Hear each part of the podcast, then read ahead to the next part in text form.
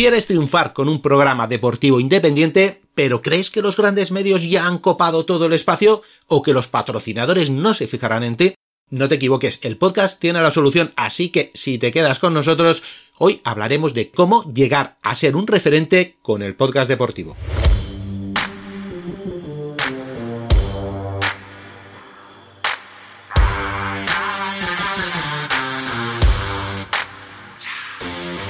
¿Tienes un podcast o estás pensando en crearlo? ¿Quieres ganar audiencia? ¿Mejorar tu contenido? ¿Monetizar tu trabajo? En Podcasters, el podcast de Evox, conocerás las herramientas y estrategias para crear, acelerar y monetizar tu podcast de la mano de creadores y profesionales que te contarán sus experiencias reales. Entra en podcasters.evox.com y descubre todo lo que necesitas para tu podcast.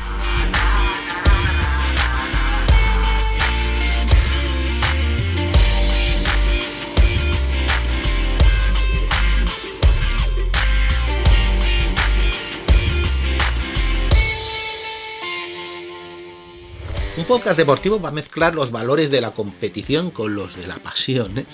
No es simplemente un equipo de fútbol o de baloncesto o unos vehículos dando vueltas a un circuito.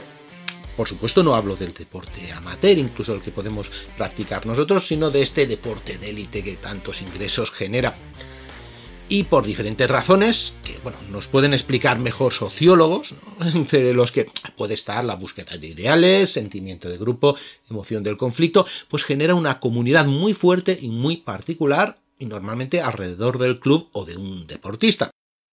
Si nos fijamos en los más media de la comunicación tradicional, la programación deportiva es casi siempre la que más medios tiene, la que más importancia le da al gran público incluso esa programación tan estricta se reprograma cuando hay pues una final o un enfrentamiento entre los dos, un derby, un, clásico, o el final de una competición, eh, yo que sé, una competición de liga poco clara que se decide en la última jornada, e incluso quien no tiene, o la exclusiva, o los medios de, de incluso grandes, ¿no? Que no tienen ese, ese fútbol o, ese básquet o ese mundial, pues los responsables de la programación de estos medios que no lo tienen, pues van a dejar vacío ese espacio de tiempo porque saben que por mucho que inviertan en una buena película o en un buen episodio de algo, no van a poder luchar en números. Todos hemos vivido pues un Barça Madrid, sobre todo en un momento clave de la liga, o en, yo que sé, una semifinal o una final importante, o un partido de la selección donde se juega mucho en la Eurocopa o en el Mundial, pues ves que los centros comerciales están vacíos, las calles, eh, bueno, la gente no está, simplemente se agolpa en las terrazas o en los bares donde retransmiten el partido. Ya no están así, ¿eh? ya no están así, ya hay mucha gente parece mentira, hay mucha gente que no le interesa eso, e incluso aprovecho estos acontecimientos deportivos para ir tranquilamente a comprar un, un teléfono móvil sin que tengas que cazar a un, a un vendedor por ahí, o ir a hacer un trámite sin, sin guardar cola. Pero hay que reconocer que el mercado en que nos movemos, las competiciones deportivas de élite, son las que marcan en gran parte el calendario de los medios, de los grandes medios. Aquí también nos encontramos con otra particularidad, donde, bueno, por decirlo de alguna manera, da la sensación de que los aficionados no lo somos a un deporte en sí, sino a un equipo. Parece que, no sé, de vez en cuando considero que somos un poco irracionales, ¿verdad? no es malo, ¿no? Pero como es simplemente una necesidad o una manera de desfogarse sin más, pues oye, ¿por qué no? Luego volvemos a nuestras amistades, a nuestras relaciones, nuestro trabajo, nuestro modo de vida y todo es mucho más racional, más negociable y menos extremista, a lo mejor por esta válvula de escape. En el ámbito de la comunicación deportiva de élite, al final lo que pasa es que no todos están representados, incluso estando en la misma competición, ¿no? Lo normal que suelen haber dos, tres equipos importantes y luego el resto. Barça Madrid o Inter, Juve y Milan, o Bayern, Borussia Dortmund, Liverpool, Manchester United, el Olympique y el PSG, ¿no? Y así con todo, hasta la liga más pequeña normalmente tiene los dos o tres punteros y luego el resto. ¿Es malo el resto? No, simplemente tienen más o menos aficionados. Por lo que fuera de algún equipo que se pone de moda durante dos o tres años suele ser cosa de muy poquitos y lo que pasa es que llegan a polarizar muchas veces gran parte del país entre los dos o tres históricos. Incluso muchas veces pues compartes tu equipo de aquí de toda la vida con el gran equipo, con el gran Barça o con el gran Madrid y yo a lo mejor pues soy soy toda la vida del Depor. Esto principalmente pasa con el fútbol, mientras que en otros deportes como el básquet, a ver, está más atomizado, aunque ahí también se empieza a notar ese espíritu Barça-Madrid aquí, ¿no? Ya cuanto menos interés tiene la competición, cuanto menos público hay, cuanto menos dinero hay, más repartida está la afición y evidentemente también menos interés mediático eh, fuera de la regionalidad, ¿no? Porque es lo normal que a lo mejor la radio o la televisión local sí que dé mucha importancia, qué sé yo, balonmano o hockey patines o pelota valenciana, por ejemplo, que tenemos aquí, pero las generalistas, pues evidentemente no le genera el volumen de negocio que, pretenden. Y mira, si nos vamos al top 100 de iVox, una semana normal nos encontramos siempre si no los primeros puestos, eh, entre los 100 primeros, lo que nosotros llamamos audios enlatados, pero bueno, el partidazo de la COPE, el larguero, el chiringuito, ser deportivos, eh, radio estadio. Y eso solo, solo desaparece en verano, desaparece, bajan de posición en verano cuando no hay fútbol.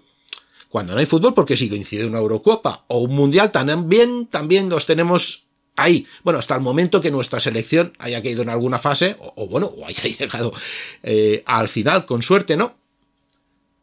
O hayamos tenido la suerte de que llegase a la final.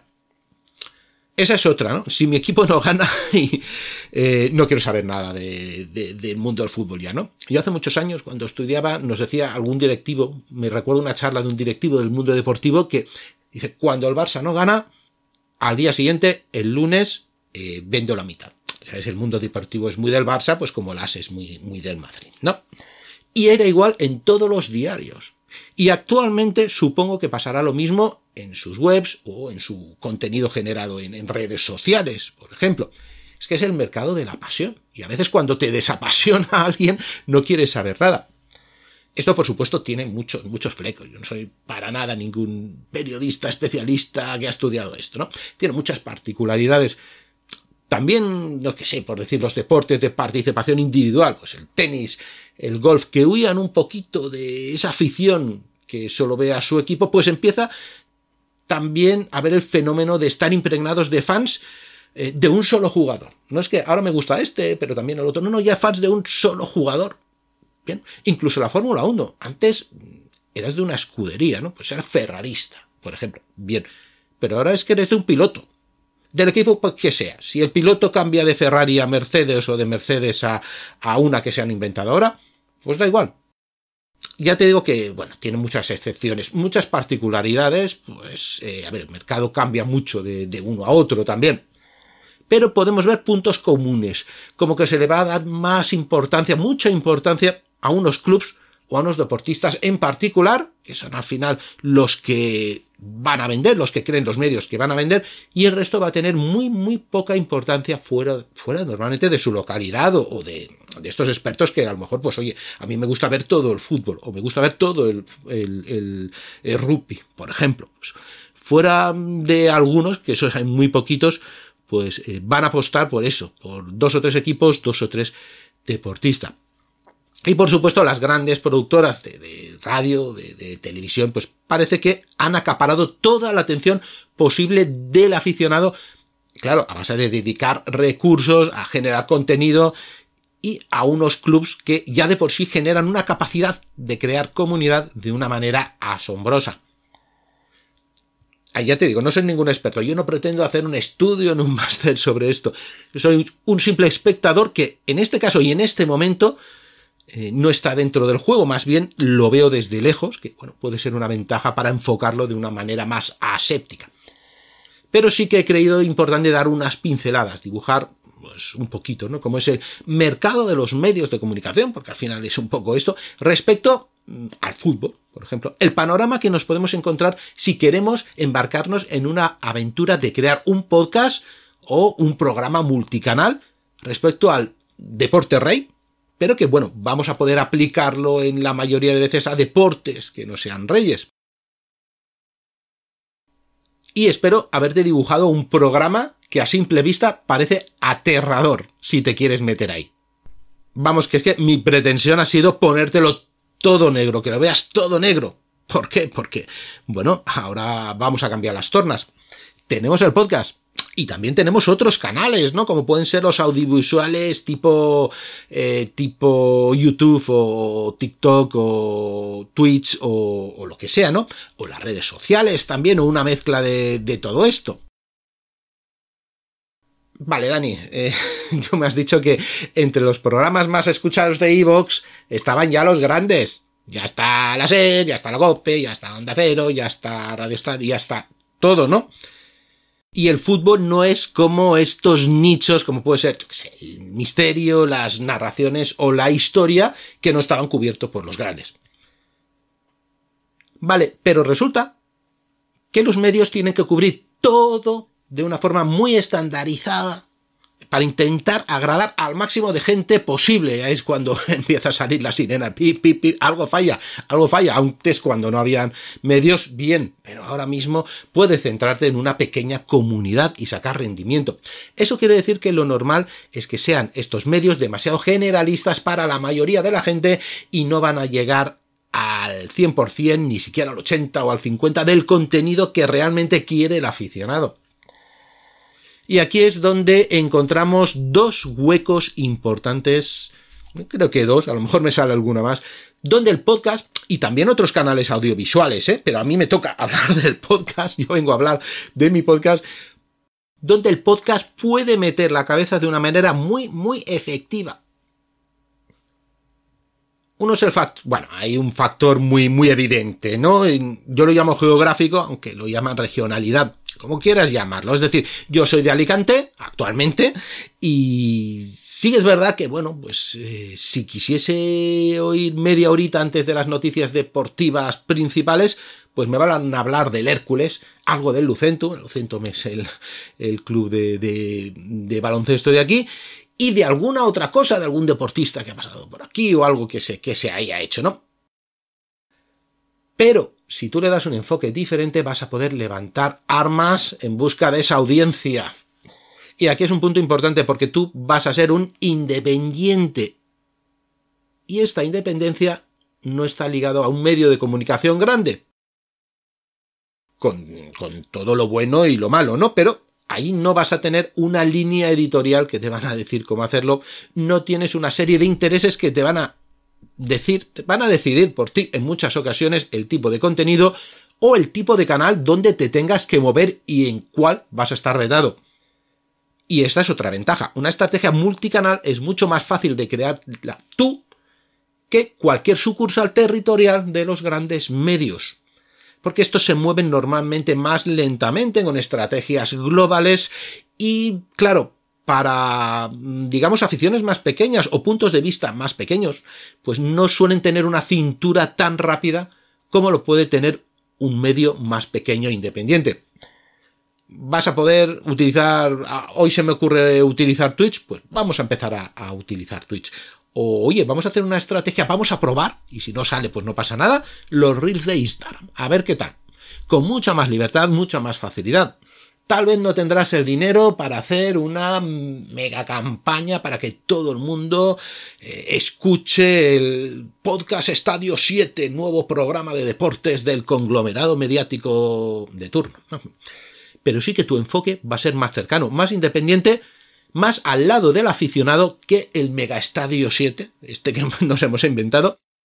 Y aunque a ti te cueste más tiempo, juegas mucho más con la perseverancia, con la cercanía y con hacer caso a tu oyente e ir creando comunidad poco a poco. La tuya va a ser más asentada, más fiel y al final tú para esa audiencia, para esa comunidad, no vas a ser un señor que cobra un pastón porque lo han fichado de otro sitio, que se sienta delante de un micro de 5.000 euros con el logo de un gran medio de comunicación a la espalda, un super estudio con un realizador que se encarga de que el sonido sea perfecto y una proyección de cientos de miles de escuchantes. Eh, porque esto, ¿qué pasa? Que al final lo consideras un dios, pero un dios es inalcanzable. Y tú vas a ser alguien para el que, mm, bueno, la afición, tu comunidad, tu comunidad, eh, van a poder estrecharte la mano en la grada o hablar contigo de una jugada o del último fichaje, o se van a poder tomar un café contigo hablando del próximo partido. O eh, o vas a estar con ellos voceando el nombre de un jugador de básquet en el pabellón de, su ciudad, ¿no? Y da igual, porque parece que estoy hablando solo para equipos pequeños. No, no, no, no. Da igual que el estadio sea el Camp Nou o el Santiago Bernabéu, que los Arcos de Orihuela o el Fernando Torres de Fuenlabrada o el Nou Sardeña del barrio de Gracia. Y aquí hemos dado sin quererlo pues, los dos siguientes puntos importantes que tienes de ventaja respecto a los grandes medios de comunicación. Uno es la independencia y otro el ser uno más, eh, uno más, un periodista, pero uno más, un aficionado más. Puede ser admirado, puede ser referente, pero alcanzable. Pero vamos a dejar ya hablar a los, a los expertos, de verdad. Yo os he querido, ya te he dicho, pintar un poquito eh, un panorama oscuro para luego haceros ver la luz, ¿no? Como, si fuese un gurú de la comunicación o algo así. Mm, hagamos que eh, hablen los expertos y hemos dado con los chicos de Tribuna Deportiva, un podcast valencianista, un proyecto de un periodista que le ha dado un rendimiento empresarial importantísimo y que ha sabido leer muy bien, muy muy bien el lenguaje y las posibilidades del podcast, de la estrategia multicanal, del valor de la independencia y con pasos medidos pero muy firmes ha llegado a ser un referente deportivo de, pues en este caso, el Valencia Club de Fútbol. La entrevista podcaster.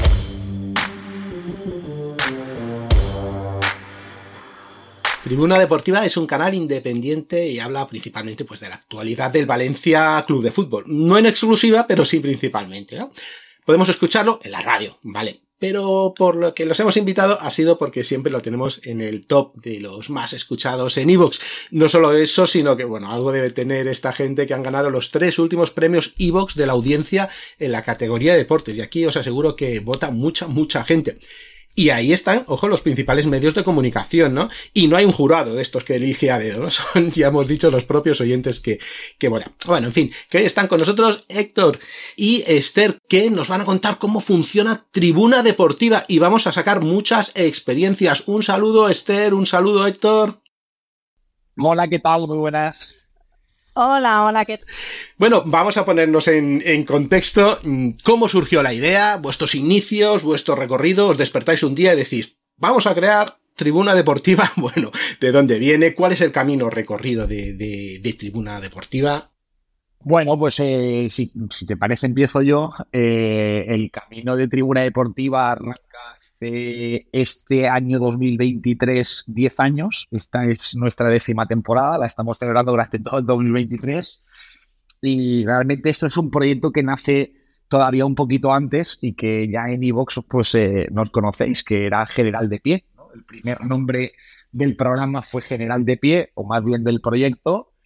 Y, bueno, fue un poco, pues eh, podríamos decir como programa piloto, ¿no? De lo que, de lo que terminaría siendo, pues eh, un programa con mucha ilusión, bueno, pues periodistas jóvenes con ganas de, implantar un programa propio ante las dificultades que desde hace, no ahora, más de una década ya se le presentan al periodista eh, joven cuando sale de la universidad. Es que los grandes medios nuevamente están copados, que, que, hay poca rotación y que es difícil hacerse un hueco.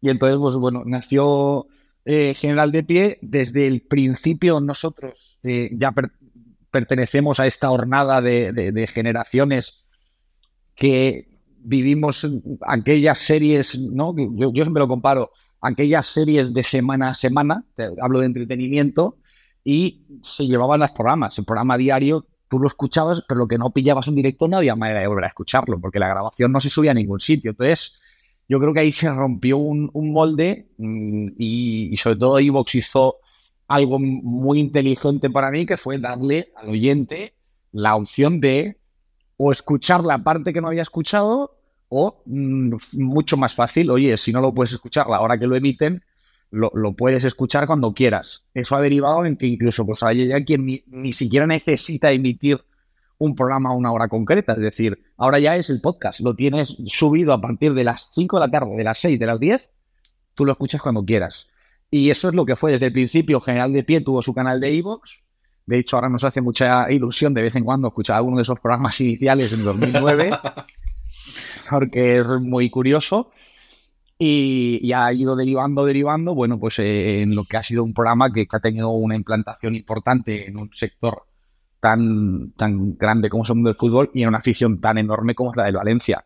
Y a partir de ahí, pues sí es cierto que los últimos, yo te diría, seis, siete años, el programa pues eh, ha ido creciendo todos los años, que es una de las cosas importantes, que de momento no nos hemos estancado y cada año se, se consigue crecer lo ha explicado fenomenalmente bien, pero mira, el tema de iVoox también a nosotros nos ayuda mucho porque nosotros tenemos oyentes, eh, pues no solamente aquí en Valencia, que como bien dice Héctor, pues muchos nos escuchan en directo, pero muchos otros, pues por tema de trabajo, tal, pues nos escuchan a otras horas cuando pueden. Pero es que también tenemos eh, muchos oyentes repartidos por todo el mundo. Es que tenemos gente en Miami, en México, en Australia, en China, en gente que, bueno, pues ya sabes, esto es un programa del Valencia, hay muchos valencianistas repartidos por el mundo que agradecen infinitamente que, bueno, que subamos ese podcast y lo puedan escuchar desde infinitas partes del mundo. De hecho, muchas veces, pues, eh, si tardamos un poco más en subirlo a iVoox, oye, subid ya el podcast, subid ya el podcast, están súper pendientes de, ello. Así que para nosotros iVoox es, es, una gran ayuda, ¿no? Para que nuestro producto llegue a, a toda la gente, ¿no? A todos nuestros tribuneros y nuestras tribuneras. Sí, claro, porque Valencia es un club fuerte con muchísima afición y está en todo el mundo. Y hace 15 años, pues yo no sé, yo me acuerdo familia que, que tenía que coger Radio Nacional en onda corta y ver si hablaban un poco de, su equipo, que era, que era así. Si era de uno de los grandes, alguna vez cogía, pero si no, eh, joder, quien era del Hércules, por ejemplo, pues imagínate, el pobre. Entonces, ¿vosotros apostáis eh, desde el principio por, eh, por el podcast? ¿O como el, por el podcast como nave nodriza? ¿O vais mirando algún alguna, otra cosa?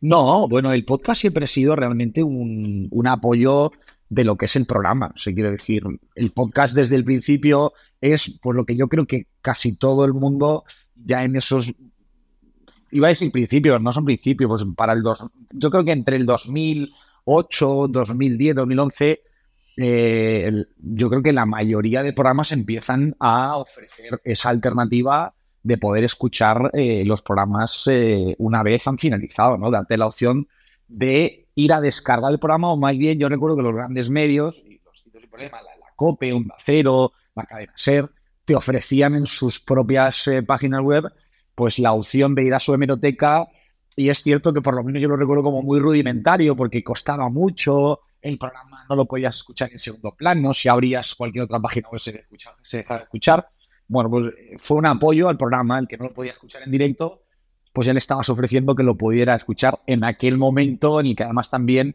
pues empezó a, aparecer en nuestras vidas como una herramienta diaria en las redes sociales. Yo recuerdo perfectamente esa época con el tema de Facebook. Diariamente eran, te voy a decir la verdad, pues algunos cientos, poquitos, 100, 200, que diariamente pues nos escuchaban a través del podcast que subíamos a, a iVoox. Pero siempre ha sido un apoyo y a día de hoy, aparte de un apoyo, pues ya tiene su, podría decir, su identidad propia, porque nosotros dentro de Tribuna Deportiva, pues por ejemplo, todas las mañanas tenemos un, un artículo de opinión que depende del día, pues dura 5, 6, 8 minutos, que es solo podcast, solo es podcast. Eh, y es bueno, una parte, una pata más de tribuna deportiva en el día a día. El café tribunero. Café tribunero, correcto. Café tribunero, exactamente. ¿Y qué otras patas son las que tenemos? En cuanto a la estrategia, es una estrategia claramente multicanal, ¿no? Entonces, pues tenemos el podcast, pero también, por ejemplo, tenemos Twitch, ¿no? Sí, sí, no. Eh, a ver, nosotros, eh, esto, eh, la tecnología va tan rápido que nosotros lo tenemos muy claro. O te sumas o, como decía que el anuncio, caducas. Entonces, bueno, sí, nosotros, evidentemente, eh, para nosotros, uno de los medidores más importantes es eh, Evox. Nosotros, eh, las descargas de Evox, para nosotros es un referente ¿no? de, de, de, la gente que nos escucha prácticamente cada día. Pero evidentemente, pues tienes que tener otros canales. Nosotros somos un medio de información Y bueno, a la gente le encanta Twitch, cada vez hay más gente que se suma a estas plataformas. Evidentemente tenemos Twitter por el tema de las noticias eh, y, datos inmediatos ¿no? que tienes que subir a las redes sociales. También tenemos Instagram. Entonces, bueno, eh, estamos eh, con una página web ahora. Pues, como te digo, nosotros intentamos tocar todos los palos, todas las plataformas, también hasta donde nos da, porque nosotros somos un, equipo pequeño que llevamos una velocidad de crucero rápido y, bueno, intentamos hacer las cosas de, la mejor manera posible. Y veces que quizá quisieras hacer más cosas, pero dices, no, voy a mantenerme aquí hasta que lo haga bien o hasta que, bueno, esto esté seguro y luego eh, ir sumando las cosas. Pero bueno, las otras patas que tenemos, pues ya te digo, pues puedan ser eh, Twitch, como también eh, Instagram, eh, Twitter y, por ejemplo, pues durante el confinamiento estuvimos utilizando muchísimo YouTube, ¿no? Que también nos, nos sirvió mucho para conectar con la gente en directo y, bueno, pues pues hacernos compañía, ¿no? Los unos a los otros, los oyentes, la verdad que lo agradecieron mucho. Entonces, bueno, intentamos tocar, eh, yo creo que todo tipo de, plataformas, ¿no? Hablando de Twitter, tenemos 100.000 seguidores, justo, o sea, que ahora mismo. O sea que. Héctor, Héctor ha eh, cumplido hoy 100.000 seguidores. Héctor, felicidades. Sí. Héctor. Tribuna Deportiva, como Tribuna Deportiva, la cuenta en Twitter tiene 43.000 seguidores. Y General de Pie, que es mi cuenta personal, pero que es la cuenta que se utilizó durante un año y medio para aquel programa que te contaba antes, eh, que fue el inicial, eh, pues esa cuenta derivó y terminó siendo mi, cuenta personal, que me, ha generado pues, muchos problemas durante mucho tiempo porque mucha gente, pues cuando me ha querido eh, esto que se llaman ahora los haters atacar, me dicen que cómo puede ser que me vaya por la vida como si fuera un general, general bueno, no tiene nada que ver porque es General de Pies, la antigua grada de Mestalla donde la gente adquiría una entrada para ir y se llamaba así General de Pie, porque ibas a la, a la, a la zona donde te ponías de pie. Entonces la entrada se llamaba General de Pie, la gente era la, entrada más barata y se llamaba General de Pie. Entonces el programa un poco intentó siempre, y creo que tiene la misma esencia que, en aquel momento, de ser un poco el programa de la gente, de, de, de, de, la, de puede adquirir cada uno su entrada e ir a la General de Pie.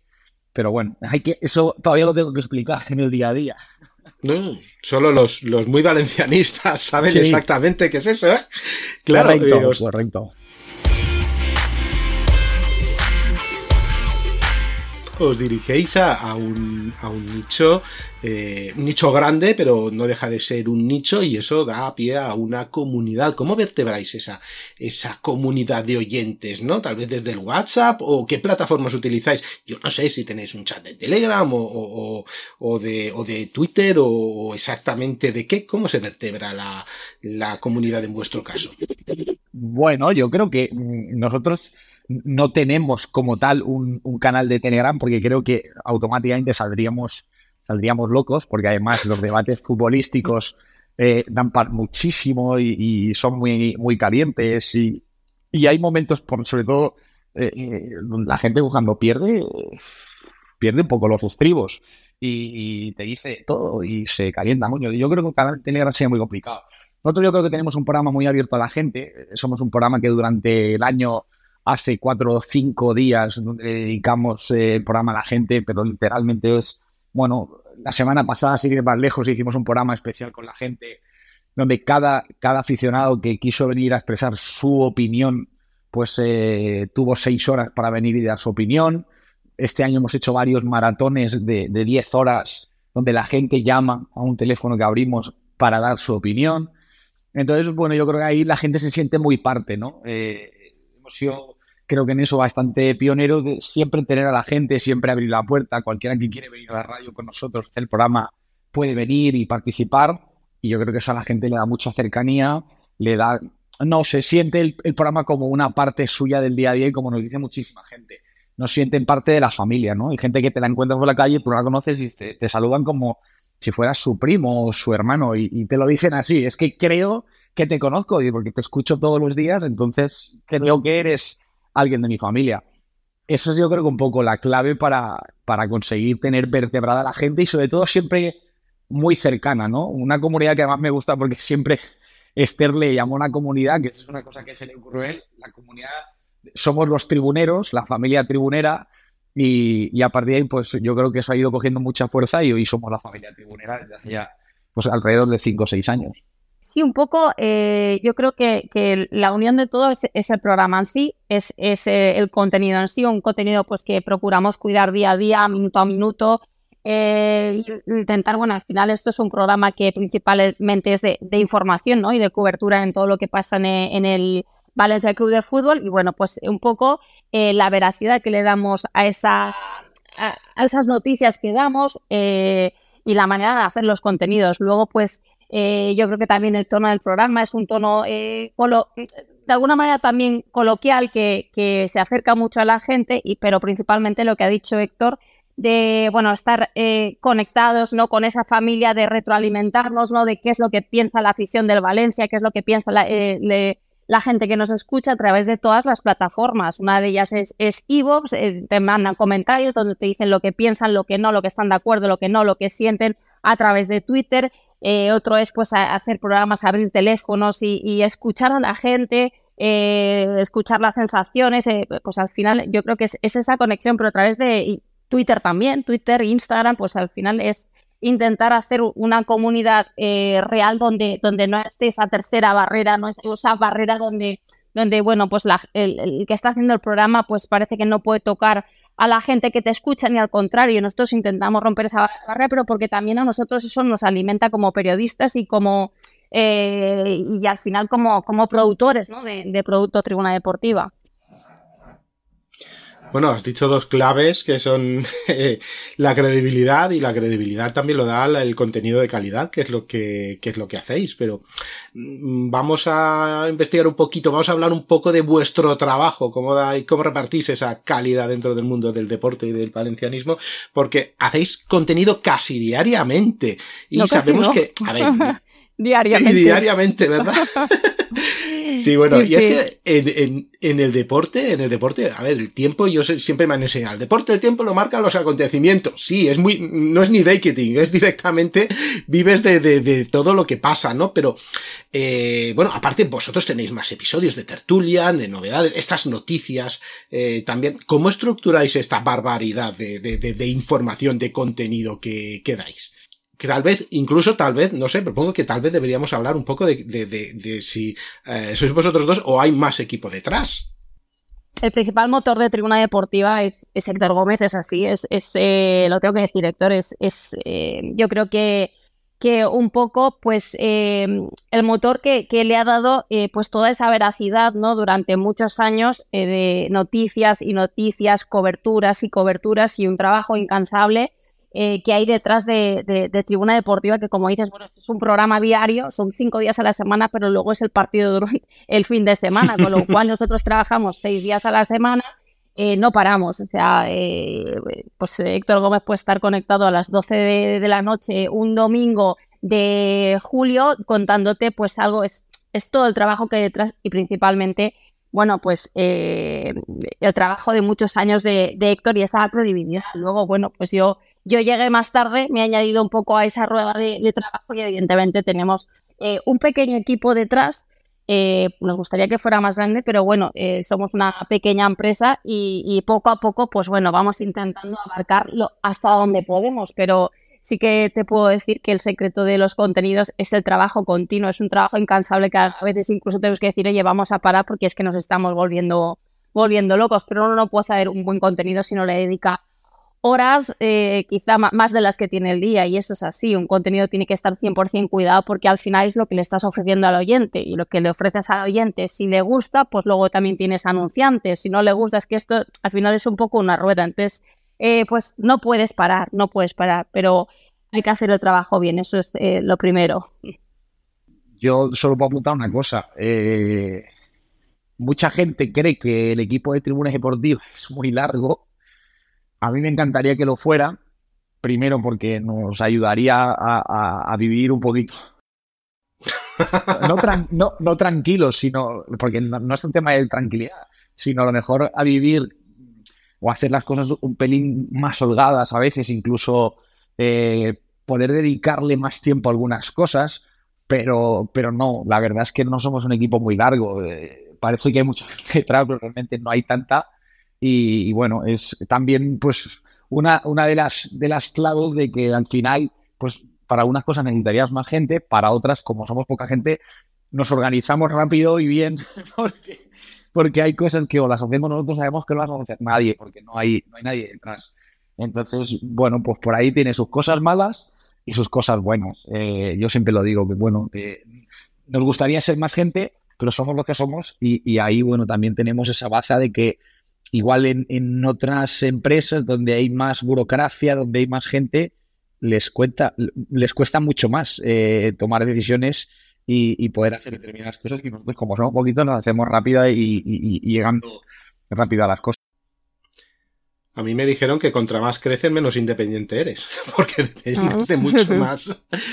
suele cuadrar. Y hablando de, independiente, ya como estudio eh, independiente, mmm, vale, eh, pero no quiere decir que eh, un estudio independiente como vosotros, un medio independiente como vosotros, cuesta pasta. ¿No? Hay quien se cree que el podcast o cualquier, o Twitch o cualquier cosa se hace por amor al arte, que al principio, los primeros días lo hace, pero luego, oye, cuando continúas allí, pues mm, tienes, tienes que sacar de algún sitio. ¿Qué modelo de monetización tiene un programa como, como Tribuna Deportiva?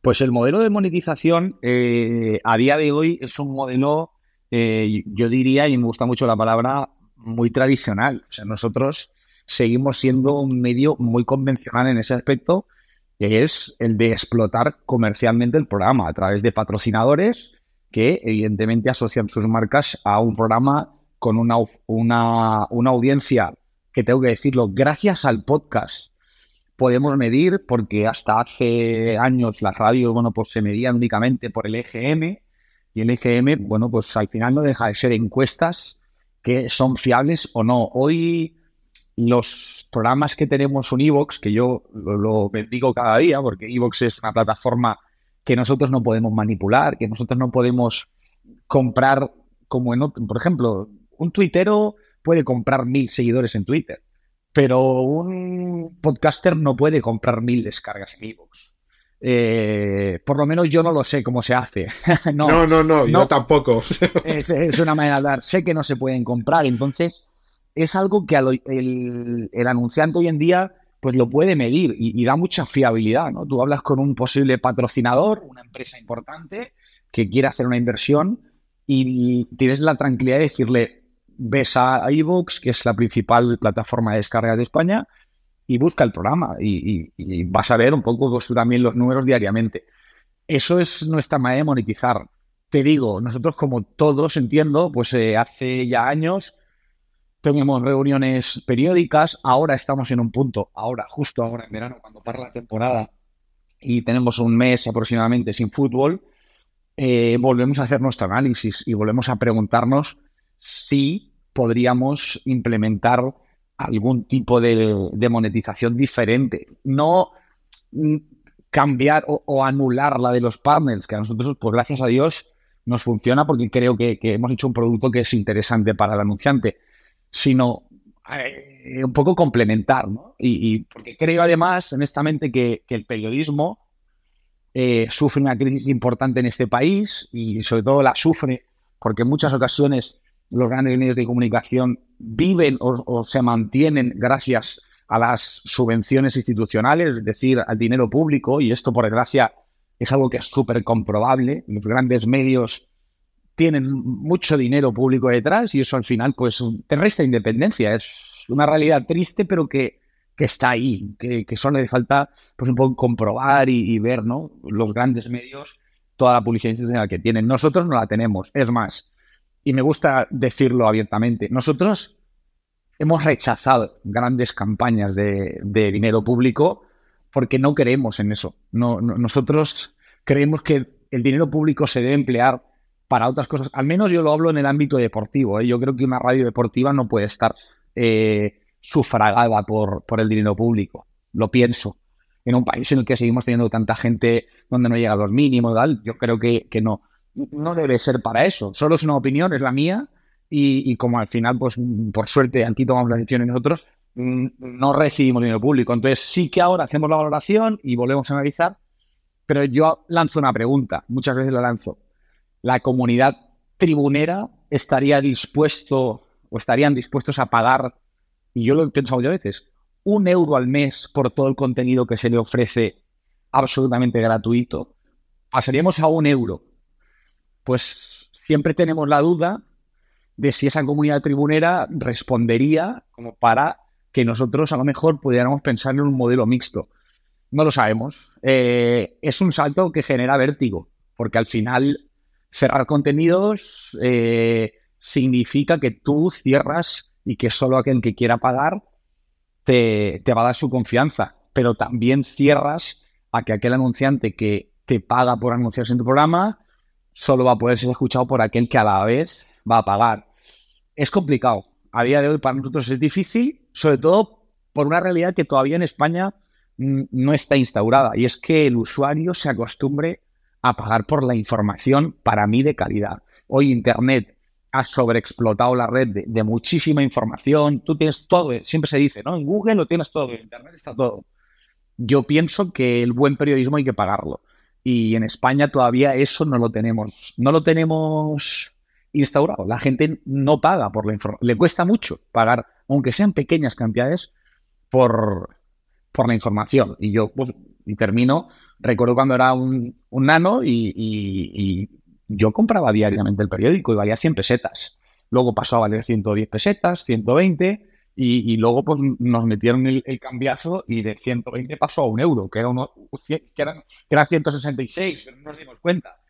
Entonces, lo comprabas al día. Y yo fíjate que te he dicho que tengo dudas, porque no sé si mi comunidad pagaría un euro al mes. No lo sé, no digo que no lo hiciera, pero creo que es más una barrera mental que realmente algo que, no fuera a ocurrir. Y luego, Dani, al, principio cuando has dicho, bueno, hay cosas que ya llega a un punto que no las haces por amor al arte. Bueno, tengo que decirte que nosotros muchas veces, eh, bueno, y esto Héctor pues evidentemente lo sabe, hacemos muchas cosas por amor al arte porque amamos nuestra profesión, nos encanta lo que hacemos y muchas veces ah, hay veces que hacemos una maratón de seis horas que realmente es al mismo precio, pero es una cosa que nosotros pues llevamos un poco dentro, creo, creo que eso también es, es uno de los secretos de Tribuna Deportiva, ¿no? De que le pones tanta pasión que echas horas y realmente no estás pensando en cuál es el retorno de esto, que evidentemente pues nosotros tenemos que vivir y tenemos que tener un retorno de las cosas, pero hay veces que cuando llegamos a casa a lo mejor a las 12 de la noche o a la 1, te quedas pensando y dices, esto no está pagado. Y es que realmente no está pagado, es un poco por amor al arte, pero porque al final, bueno, pues intentas hacer un producto de calidad y, ofrecerlo mejor a, los a los oyentes y en esa monetización hay cosas que realmente, pues bueno, pues van dentro de ese amor al arte que nosotros yo creo que no hemos perdido ni vamos a perder nunca. No, bueno, se os nota la pasión y cuando el oyente nota la pasión, lo nota como uno, uno de vosotros, ¿no? Los podcasters, eh, o incluso de la radio, son, es uno más de, de, de, de, nuestra comunidad, ¿no? Entonces, bueno, pues eso de hacer más horas o hacer cosas que a lo mejor no, no tendrías por qué, yo me levanto a las 6 a las 5 y, y, me voy, pues aquí se nota, se nota mucho y la comunidad lo agradece y seguramente tenéis una comunidad grande y fiel precisamente por, digo yo, eh, digo yo, que lo tenéis precisamente porque se os nota esa pasión, se os nota que le dais contenido de calidad y se os nota que estáis ahí como estarían ellos. Eh, me habéis dicho, aparte de, la pasión, eh, una cosa también que me he quedado de que estáis valorando un modelo mixto, un modelo mixto de no cerrar todo, pero a lo mejor pues partes o a lo mejor cierta tertulia o cierta participación y tenías dudas y, no, no, eres el primero que me lo dice, ¿eh? tenéis dudas si la gente es capaz de pagar un euro, un euro al mes por un contenido de calidad sí que es verdad que dicen, bueno, como ha venido Netflix, como ha venido las plataformas, ya empezamos a estar acostumbrados a pagar algo, ahora ciertas funciones de ciertos programas, eh, pues yo qué sé, tienen esa opción freemium y la gente aquí empieza a pagar, pero sí que es verdad que todavía no estamos del todo eh, concienciados. Pero bueno, ya veremos, porque no es un modelo que, que funcione mal. Tenéis vuestros patrocinadores y luego para un pequeño público, un pequeño de elegidos, pues podíais tener un, un, pues, pues algo así, un contenido extra solo para los muy cafeteros, solo para los caviar, digamos, pues tenemos caviar para quien le encanta esto, ¿no? Bueno, es, es algo que, que, pues es, es a valorar y todo el mundo nos hemos metido. Para la gente, al final, al final, sí que poco a poco eh, parece que el contenido de calidad se entiende que se tiene que pagar, porque si no, pues sería imposible. Nos tendríamos que ir a, a lo mejor a la mina, no, pero, pero a trabajar a un, a un solamente una cosa, que, que, para nosotros que somos un, un, un, proyecto independiente, que somos nosotros solos, nosotros no tenemos a nadie detrás, pues muchas veces piensas eso de decir, oye, ¿funcionaría si nuestros oyentes, aunque fuera un euro? Porque al final eh, a nosotros nos cuesta mucho también ir a buscar los anunciantes. Nosotros no tenemos un comercial, somos nosotros mismos que, bueno, pues al final el, producto Tribuna Deportiva, pues es, es, es, ahora mismo, gracias a Dios, y estoy tocando madera, pues es un transatlántico, genera mucho, genera mucha audiencia y, bueno, pues hay muchos eh, anunciantes que se suman pero, pero no es fácil, no es fácil ir a buscarlos, no es fácil eh, cerrar los acuerdos, es, se complica. Esto también a nosotros muchas veces nos quita tiempo, pues quizá de hacer nuestro trabajo como periodistas, pero bueno, esto es un medio em, que es eh, totalmente independiente, entonces es lo que te toca hacer. Por eso a veces también piensas, oye, y, al final esto podría ser de otra manera un producto mixto. Esa, esa pregunta también es, la, la tenemos por eso mismo también. Esperemos que no se tenga que, tener en el futuro que diga, sí, hostia, el proyecto mixto funciona, ¿no? Eh, oye, me has dicho, eh, los anunciantes no tenéis un agente, lo hacéis vosotros, ¿no? Hay, supongo que a lo mejor en el tema deportivo lo tenéis mejor, a lo mejor nosotros en el tema, yo vengo de, del podcast de historia, por si no lo sabéis, ¿no? Pues lo, tenemos mucho más, más difícil, eh, pero mm, vosotros ibais y decías, no, nosotros hacíamos podcast. Y nos pasaba que al principio, ¿y eso qué es? Y yo lo que quiero es radio. Y entonces le enseñabas los números y decías, no, no, pero yo aquí te demuestro que tengo tantos oyentes activos y tal. Mm, ¿Cómo ha sido el recorrido? Y si ahora se entiende un poquito más que estás haciendo podcast y realmente los números que le das valen más la pena que, otro medio. Sí, sí, sí. Yo, yo creo que eso sí que hemos adelantado mucho. Hay, ah, mucha gente que de hecho hoy en día ya casi te, te empieza por ahí, ¿no? Te empieza por qué es el podcast o qué, cuáles son tus números en podcast o que directamente eh, cuando estás eh, comentándole un poco lo que eres, simplemente al dar tus datos de, descarga de podcast, eh, automáticamente abre los ojos, ¿no? Es como, ostras. De hecho, nos ha pasado recientemente, ¿no? Hemos tenido algún anunciante, pues, recientemente en una ponencia que hicimos, bueno, un evento que tuvimos, bueno, explicamos el producto, eh, tuvimos una fortuna pues, ante un grupo de, de 100, alrededor de 70, 100 empresas valencianas, y al acabar esa exposición, pues hubo un par de, de empresarios que se acercaron a nosotros precisamente por ese tema de podcast, por decir, ostras, no sabía que teníais ese alcance, que estabais en esa dimensión y nos interesa. Yo creo que está muy familiarizada la gente. Exacto, sí, sí. Yo creo que hablas de podcast ahora y la gente no, se asusta para nada, al contrario. O sea, le entiende perfectamente cuál es el alcance, las cifras, cuando le hablas de descargas, lo, lo entienden. No, no, yo creo que era la gente. Lo del podcast es un poco el día a día. Es que quien no, quien no escucha podcast en su día, ¿no? Que yo creo que es algo que, que todo el mundo tiene sus podcasts favoritos al anunciante ya no le da, o sea, no, no, le da miedo, no. De hecho, lo está empezando a experimentar y, y, le gusta, le parece muy interesante. Las cifras empiezan a ser aquí en España importantes. Esperemos que las cifras de, de, es como en Estados Unidos, ¿no? Pero las cifras de anunciantes se multiplican por 10 ahí en Estados Unidos, que es lo que nos frotaríamos las manos, pero todavía. Ojalá. Ya, ya, ya. Yo, yo, oigo cifras por a lo mejor tantos miles y pagan a tanto. El... Hostia, Dios mío, estaría yo en un yate o algo así, no lo entiendo. Pero bueno. ¿Cómo veis el futuro del podcast deportivo? Vosotros que, mm, yo no sé si pioneros, pero por lo menos como, como nuestra bandera en en, en como un independiente que, que ha subido a, base de podcast, ¿cómo veis el futuro?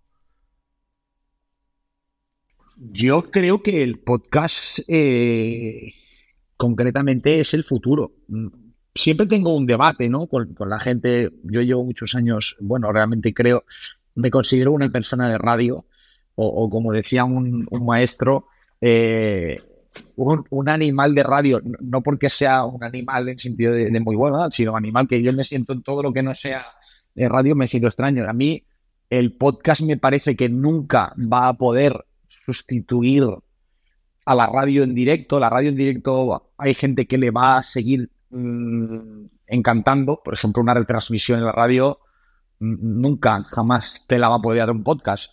Una radio en directo con una buena entrevista en directo sobre algo que está de rabiosa actualidad, te la van a seguir escuchando, pero hay tantos formatos tan interesantes que tú puedes escuchar cinco días, diez días después de que hayan sido grabados, eh, que creo que es sin ninguna duda el, futuro, ¿no? ¿Cuánta gente hoy la ves en el metro, la ves esperando el autobús, la ves paseando, la ves saliendo a hacer deporte con los auriculares? Y mucha gente ya no escucha música.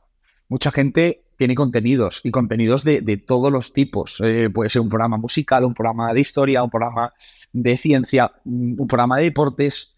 Eh, eso te lo da el podcast. entonces, yo creo que ahí está el futuro. Que cada uno, además, puede elegir en cada momento lo que quiere escuchar, porque a lo mejor le apetece salir a correr y ya no le apetece si su día a día es ciencia o es un banquero eh, escuchar más números, ¿no? Quiere escuchar eh, deporte o quiere escuchar algo concreto sobre historia que le gusta. Pues lo, puede escuchar en el podcast. Por lo tanto, es el futuro sí o sí, pero yo creo que no es ni mucho menos eh, no está reñido con, la, con que siga haciéndose radio en directo. Claro, es que yo creo que depende un poco del contenido, ¿no? Pues eh, no, es, a lo mejor eh, lo mismo un contenido de deportes que un contenido de historia, por ejemplo, ¿no? Yo creo que el contenido de deportes, como bien ha dicho Héctor, una retransmisión la, tienes que escuchar en directo sí o sí. Hombre, la, la, puedes escuchar después, pues la puedes escuchar, pero evidentemente ya te han, a través de Twitter te, te, han dicho ya los resultados y todo lo que ha pasado. Entonces, es, es complicado. Yo creo que que evidentemente es el futuro, pero en el, en, el caso de los deportes, por ser un contenido de unas noticias que se generan en el momento, porque al final el deporte es un espectáculo, se genera en ese mismo momento, pues eh, siempre va a tener ese componente de, bueno, pues eh, de escuchar la radio en directo y luego, pues mira, por ejemplo, el tema, eh, nosotros en el partido de tribuna, la tertulia que va después o el postpartido que va tras el partido, pues la gente se pone a lo mejor al día siguiente, no te sé lo que escuchar al día siguiente, me escucha el podcast del partido de tribuna, el postpartido, tal.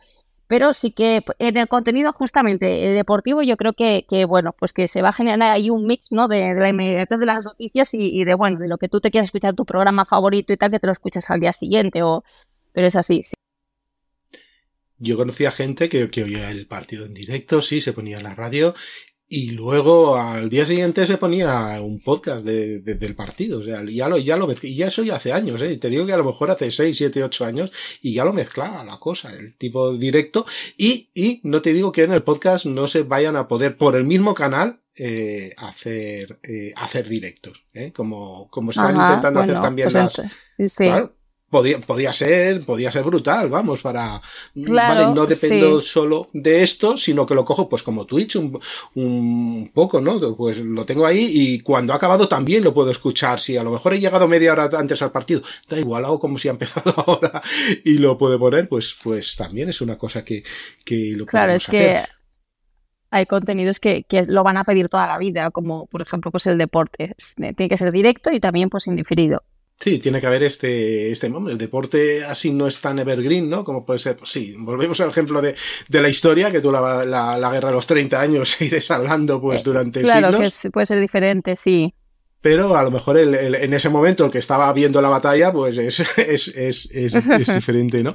Pero bueno, eh, por último, para el apartado técnico, a ver si... Mm, ¿Qué utilizáis en cuanto, por regla general, en cuanto a micros, cámaras, dispositivos, realización, no sé, estudio portátil o eh, la cacharrería, a lo mejor de un canal deportivo, si os lo lleváis a un sitio, si otro, no sé, hacedme tres cuartos. Pues mira, eh, nosotros eh, a nivel técnico, la pandemia nos, como digo yo, que se me entienda el ejemplo, pero nos armó hasta los dientes. Quiero decir, en la pandemia, pues fuimos toqueteando y un poco conociendo un montón de aparatos, un montón de opciones, un montón de, aplicaciones. Eh, nosotros hemos llegado al punto en el que desde cualquier lugar del mundo podemos hacer un programa de radio, pero podemos hacer un programa de radio siempre y cuando en el ordenador de la radio no tengamos la mala suerte de que se vaya a la luz, sin ni siquiera tener un técnico en, el estudio. Es decir, desde cualquier lugar del mundo podemos hacer radio sin que nadie sepa dónde estemos, diciéndole que estamos en el estudio, porque tenemos, bueno, pues yo creo que aparatos para todo. Y te voy a decir una cosa, muchas veces la gente cree que todo es súper caro, que, necesitas un equipo descomunal. Bueno, hay cosas donde debes invertir dinero, por ejemplo, pues eh, hay algún aparato, ¿no? Que yo supongo que lo debes conocer, el, el, Quantum, que es un aparato nuevo para ir los estadios, que es una conexión a través de Internet que te permite casi, casi, casi la inmediatez y sobre todo un sonido muy bueno, eh, reflejando todo el ambiente, que es al final la radio, el, un poco eh, el secreto de ir a los estadios es que se escuche la radio en directo y los estadios y el ambiente, pero luego para emitir, mm, pues yo te digo que funcionamos con, con micrófonos de una calidad media, eh, o sea, no, los más caros del mercado, ni muchísimo menos, unos micrófonos que, siempre sean adecuados, que, que, den un sonido que, como yo digo, para el 95% del oyente sea un sonido limpio, que sea un sonido eh, agradable y que no, no, necesitas ir a buscar pues, lo que antiguamente eran los mejores micrófonos de mercado. No, más algunas mesas de mezclas que, te, que también te digo lo mismo, no, no son eh, unas mesas súper carísimas. Bueno, pues yendo, buscando, trasteando, eh, hablando con técnicos, eh, hablando con gente que sabe, te va diciendo, vas encontrando caminos y, hay un montón, montón de, cosas que no son, o sea, que no necesitas una inversión, que la gente a veces piensa que, que se hacen inversiones descomunales y no es verdad, es trastear mucho, es indagar mucho, y terminas teniendo, te diría que soluciones para un montón de cosas, para un montón de cosas y sobre todo con una calidad de audio muy, muy, muy buena, que es yo creo que al final también lo que buscamos, ¿no? No nos podemos engañar. Claro, para que tú nos entiendas, Dani, hemos tenido que ir un poco dentro de nuestras posibilidades, un poco como, como ratillas trasteando todo, a ver cómo podíamos conseguir una muy buena calidad a un precio más o menos asequible. Es decir, nosotros no, a lo mejor no hemos llegado a poder comprar lo mejor del mercado, pero tampoco tenemos lo peor. Hemos ido acumulando, acumulando material poco a poco, pero si a nosotros nos das un enchufe, internet, no te preocupes que ya nos buscamos la vida para hacer un buen podcast, un buen programa y para hacer un, episodio de lo que sea eh, con, la mejor calidad, que le llega de la mejor manera a, a, los oyentes. De eso es una cosa que, por ejemplo, Héctor Gómez es eh, bueno, yo te diría que hasta un... Eh, ya es un friki del sonido, o sea, es que no se le puede colar nada, tiene que ser nítido, tiene que ser tal, y te digo que hemos encontrado maneras que ya a veces me queda alucinada a través de este programa conectado con otro tal y sale un sonido nítido que dices, pero, pero ¿cómo? Pues sí, lo, hemos hecho así porque, bueno, eh, ya todos andaron, ¿no? Ya, ya, ya estamos ahora, pues mira, mirando un quantum, pues intentando ver, pues cómo mejoramos, pero desde luego, pues uno tiene que adaptarse. Nosotros no somos un medio nacional grande, somos lo que somos, pero dentro de lo que somos hacemos lo mejor que podemos el sonido que sale en nuestros podcasts y nuestros programas de radio al fin y al cabo se va a retransmitir en 96 kilovatios. Tampoco es que se vaya a, ser eh, alta fidelidad, claro, hombre. No sé, y estamos, y últimamente sí que estamos acostumbrados, antes no, pero sí que estamos acostumbrados ahora a ponernos un videojuego, o un stream o lo que sea, o, un Netflix mismo y no te da una calidad bestial. Estamos un poquito acostumbrados a eso, mientras el sonido sea lo bastante, que tenga bastante calidad. No necesitas una, una filarmónica, ¿no? Que eso necesitaría otra cosa. Sí, pero, pero los hay ecos o a lo mejor algún sí, claro. Siempre es molesto. Normalmente tú llevas los auriculares puestos y cuando tú llevas los auriculares puestos escuchando tu podcast favorito, pues pues te gusta que, pues no se escuche ese eco, ¿no? O que, que se escuche una calidad y dices, ostras, esto, esta gente pues tiene su nivel, ¿no? Pues eso es lo que procuramos nosotros. Principalmente, ya te digo, Héctor, que es, es obsesión, ¿no? Que todo salga bien con el tema del sonido.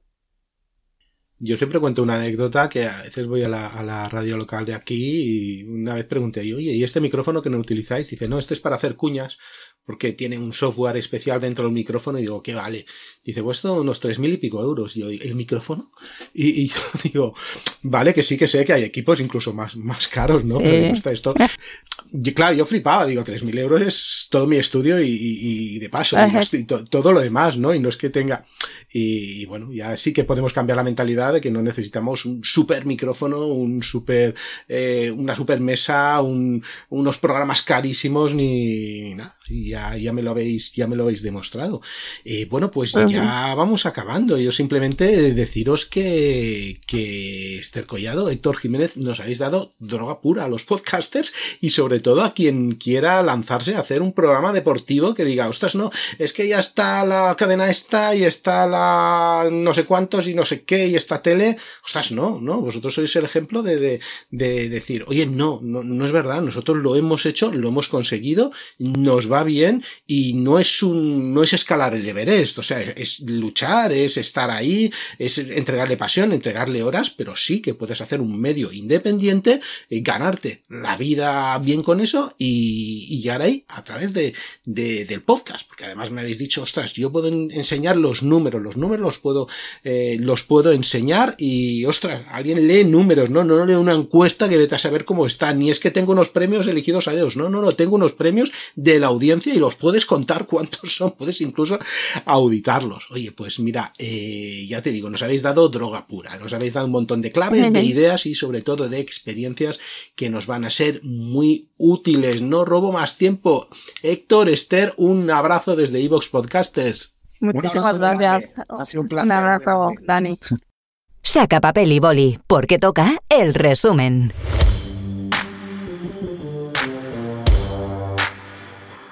Crear tribuna deportiva nace de la propia dificultad que ya detecta Héctor en encontrar un hueco en el periodismo deportivo cuando eres muy joven.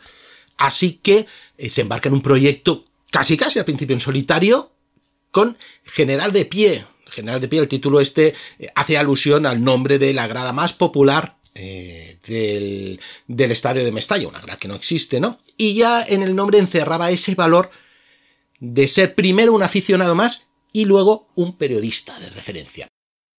Este proyecto se hace mayor con Tribuna Deportiva y empieza a tener un pequeño equipo de colaboradores donde vamos a destacar, por supuesto, la incorporación de Esther Collado.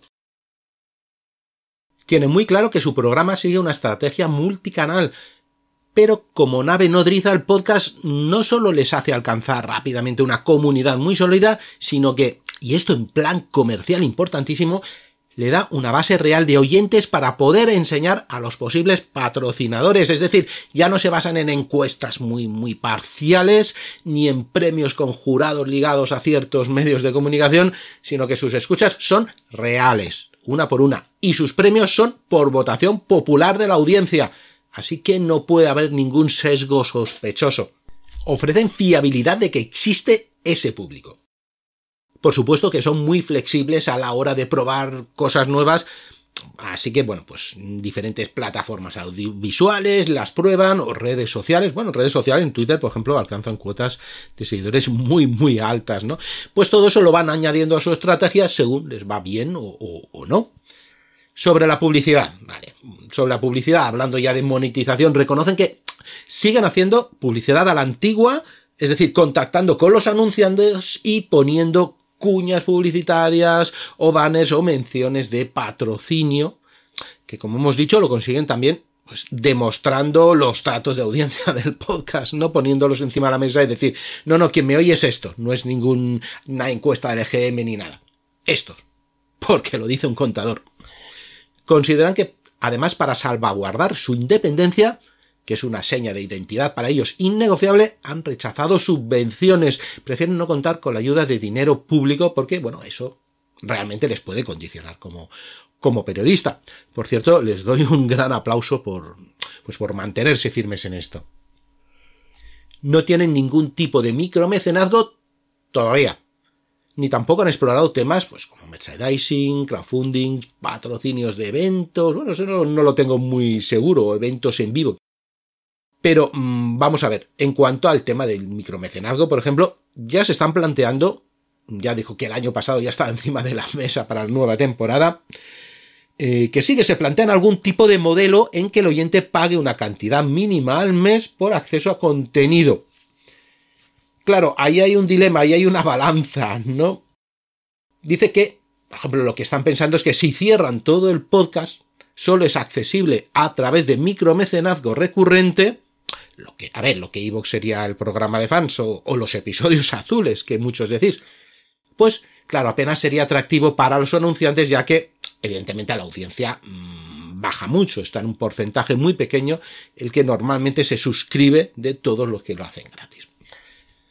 Y aunque los números por aportaciones de los fans pudiesen subir, eh, pues claro, los anunciantes bajarían, así que es un equilibrio muy difícil. Tal vez, tal vez un modelo premium con algunos contenidos exclusivos para mecenas podría ser una solución a corto plazo y a modo de prototipo. No pierdes los anunciantes y vas probando el, el tema del micromecenazgo. Esto ya es cosa mía, esto ya es opinión mía y por supuesto un gran cuidado ¿no?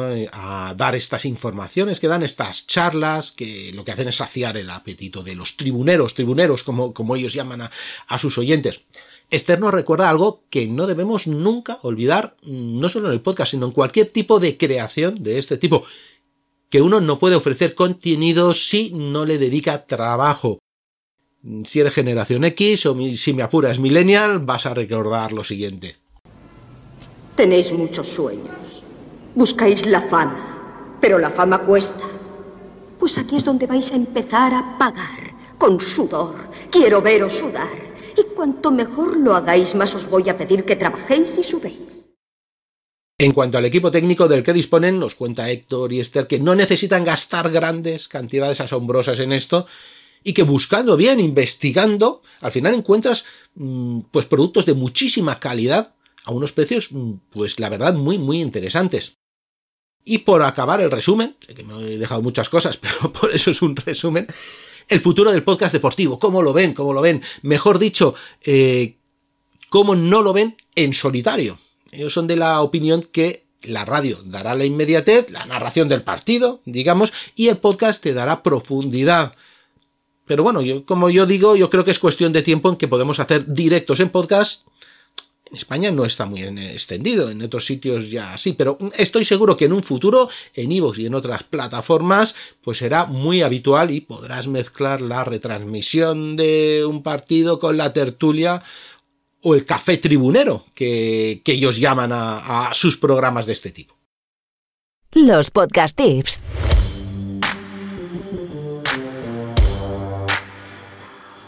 Podríamos sacar muchos eh, tips, pero para este episodio de cierre de temporada he escogido de la tertulia solo uno. Uno que me parece que es fundamental para afrontar cualquier proyecto de, de, podcast, pero también cualquier creación, sobre todo cuando, bueno, no eres el número uno, o estás muy lejos, o hay mucha gente delante tuya, o incluso, pues vas a empezar donde empiezas, pues eso, de cero. Y es lo siguiente, tú debes ser tan grande como grande es tu rival. En modo Star Wars sería no importa qué tan poderoso sea tu enemigo, creer en la fuerza que hay dentro de ti te dará el valor que se necesita para poder enfrentarlo. Bueno, vamos a ver mmm, de qué se trata eso, de que tú eres tan grande como tu principal rival. ¿Rival? Al ser pequeño y lo que quieres es abarcar audiencia que ves que está en principio monopolizada por los grandes, con gigantescos presupuestos, con marcas internacionalmente conocidas, puedes tener siempre un gran complejo de inferioridad, puedes hacer eso. Y entonces, pues quedarte llorando simplemente. Pues no. También puedes estudiar qué ventajas te da ser pequeño, qué desventaja tienen los grandes por ser grandes y cómo aprovecharlo. A mí siempre me decían, haz un análisis de puntos fuertes y puntos débiles. Ahora más conocido como análisis DAFO, fortalezas y debilidades internas y externas. Hay miles de páginas web que te enseñan a hacer esto. Bueno, simplemente buscas DAFO y ya lo encontrarás. Pero haz este análisis, haz este análisis. El ejemplo lo tenemos en Tribuna Deportiva hoy. Ser independiente le ha permitido ser más cercano, ser un aficionado más, tener una línea totalmente independiente que aprecian sus oyentes y no depender de grandes grupos mediáticos y ser más hábil a la hora de maniobrar. Ha sido tan grande como grande era su rival. Pero todos, absolutamente todos los podcasters que han pasado por estos 20 episodios se han enfrentado a rivales también muy grandes. Puede que no dentro del podcast, sino eh, que lo podemos coger de un modo un poco global, ¿no? De eh, modo de hacer un programa utilizando cualquier medio, sea podcast, audio, eh, sean, sea Twitch, sea YouTube, sea lo que sea, redes sociales, que se han enfrentado a gigantes de la comunicación. Mira, me acuerdo cuando Chandre de, de, La Voz de Horus, que hemos puesto como uno de los ejemplos de Evox, de Micronicho, pues se ha enfrentado a gigantes, ¿no? A la propia publicidad de la propia Games Workshop, ¿no? Otras páginas web especializadas con muchísimos recursos. Él simplemente ha estado viendo su DAFO, aunque sea inconscientemente, y ha comprobado, por ejemplo, una cosa tan sencilla como el tema del idioma. En castellano no hay nada potente. Yo soy capaz de hacerlo, sí, sí que puedo, porque además eh, una de las fortalezas es que he sido diseñador web, o soy diseñador web, y también, ostras, me gusta bastante el podcast, puedo complementarlo con un podcast. Y mm, no es que he luchado contra rivales, que al principio eran rivales, sino que los he convertido en aliados. Me he aliado precisamente, se ha aliado con la propia Games Workshop o con tiendas especializadas o con editoriales que se dan cuenta que van a canalizar a través de su podcast, su web y sus vídeos sus productos mucho mejor que ellos mismos. Y ya te digo, piensa, mm, mira, cualquier podcast, cualquier podcast que haya pasado por aquí, y dándose más o menos cuenta han tenido que lidiar con lo mismo. Y ya te digo, mm, pues, yo que sé, piensa en cualquier podcast que haya pasado por aquí y dándose uno más o menos cuenta o, o, bueno, haciéndolo ya automáticamente, ha tenido que lidiar con lo mismo, ha tenido que ponerse a la altura de ser tan grande como grande es tu rival. En el siguiente episodio...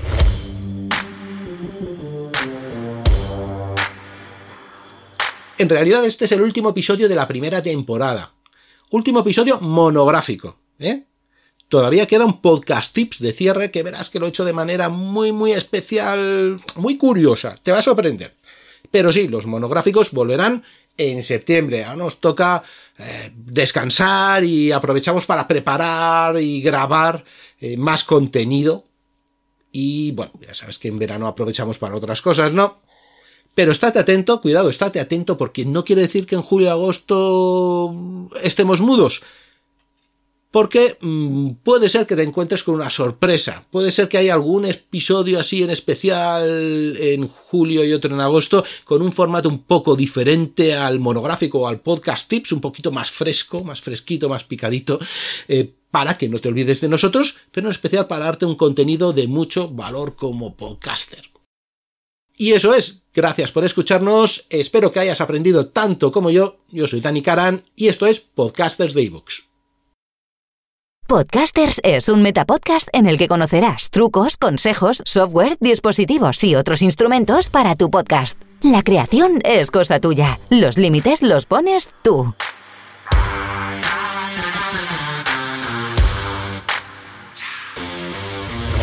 Acompáñanos cada dos semanas para desvelar qué hay detrás de los podcasts de éxito, cómo empezaron, qué estrategias siguen y cómo se mantienen motivados.